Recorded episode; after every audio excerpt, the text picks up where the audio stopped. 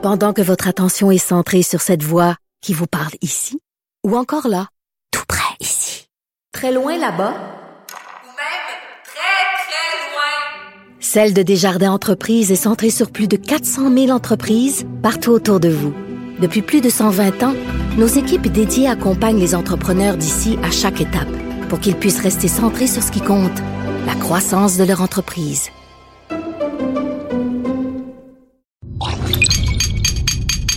Cube Radio.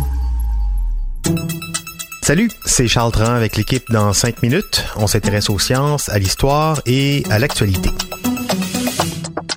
Aujourd'hui, on parle de drogue. Épisode 2, le cannabis et la religion. Mes chers frères, je vous ai convoqués pour vous parler d'un problème sur Terre.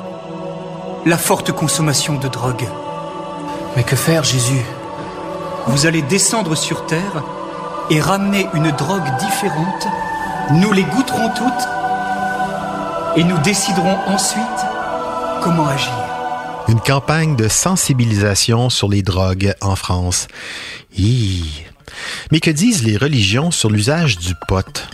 Le rapport qu'entretiennent les religions avec le cannabis est assez confus, peu importe la religion, et c'est assez révélateur. Bon, d'abord, que dit la Bible sur l'usage du cannabis? Tu ne fumeras point? En fait, non, c'est beaucoup plus nuancé que ça. C'est bien connu, quand les sujets sont gelés, t'as moins de pouvoir sur eux. Même chose quand ils sont pactés, sauf que pour les catholiques, le vin, c'est un peu le sang de Jésus, donc ça devenait embêtant. Mais pour le pote, quand on sait en plus que les tuniques de Jésus étaient sans doute fabriquées avec des fibres de chanvre, est-ce que la Bible pouvait se permettre de l'interdire? Je suis la lumière du monde. Celui qui me suit ne marchera pas dans les ténèbres, mais aura la lumière de la vie.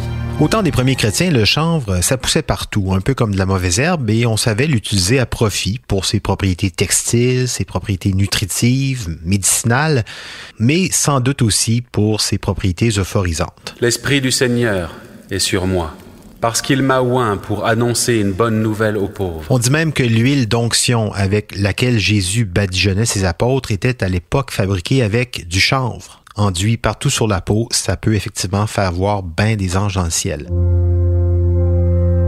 Mais à la Renaissance, tout change avec un pape, le bien nommé Innocent VIII, qui assimile la sorcellerie autour du chanvre à une hérésie, un culte de Satan. Et cette décision, elle va contribuer à marginaliser non pas seulement l'usage récréatif du cannabis, mais aussi tout un savoir ancestral en matière de plantes médicinales. En fait, aujourd'hui, dans le christianisme, il y a deux courants de pensée sur le pot. Le premier rassemble ceux qui avancent que la Bible permet la consommation de toutes les graines et plantes bénies de Dieu. Et comme le cannabis est mentionné dans la Genèse, le livre d'Ézéchiel, le livre de la Révélation, sa consommation serait donc autorisée. Deuxième courant de pensée, là, on dit, OK, plantes de Dieu, mais comme la ciguë ou les champignons vénéneux qui ont eux aussi été créés par Dieu et qui sont mortels, c'est pas une raison pour tenter le diable. Donc pas de pot. Et c'est un peu le message des catholiques. En 2014, le pape François a cru bon rappeler l'opposition de son Église à la consommation, même à des fins thérapeutiques, du cannabis. Donc pas de pot au Vatican. Chez les musulmans, euh, le Coran est assez clair, pas d'artifice, sobriété obligatoire. C'est en terre d'islam d'ailleurs qu'a été dictée la première interdiction concernant le cannabis. Au 14e siècle, un émir interdit la culture de cannabis en Égypte et condamne ceux qui sont pris en train d'en consommer à avoir les dents arrachées. Aïe aïe. Mais ça reste quand même un sujet délicat dans plusieurs pays musulmans, au Maroc, en Afghanistan, au Pakistan, des pays musulmans soit, mais gros producteurs aussi. Chez les bouddhistes, on est encore plus nuancé. Pour eux, la seule manière d'atteindre la plénitude, c'est en ayant un esprit clair, c'est-à-dire à jeun. Mais c'est négociable. Le Dalai Lama est un homme de son temps. Il s'est prononcé en faveur d'un usage médical du cannabis. Peut-être parce que Bouddha lui-même aurait fait un jeûne de trois ans avec comme seule nourriture une graine de chanvre par jour. Oui, c'est aussi nourrissant le chanvre.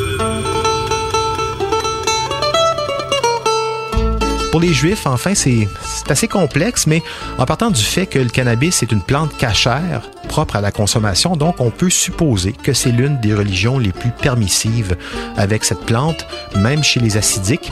Cela dit, la Torah est claire sur la question, pas le droit d'en fumer, même si sur la tombe du roi Salomon, il y avait, paraît-il, quelques plantes de cannabis, sans doute pour des usages thérapeutiques, parce que c'est vrai, Israël est un pays pionnier en matière de cannabis à usage thérapeutique. Ce que je retiens de ça, c'est qu'en général, et sauf exception, tout est dans la modération et le bon usage. Même les religions en apparence les plus strictes ont compris ça, au moins dans l'usage thérapeutique du cannabis. Parce qu'un esprit apaisé, c'est un esprit sage. C'est pour moi qu'il dit, c'est Bouddha. En cinq minutes, c'est terminé. Prochain épisode, on s'intéresse à la prohibition du cannabis au Canada et aux États-Unis.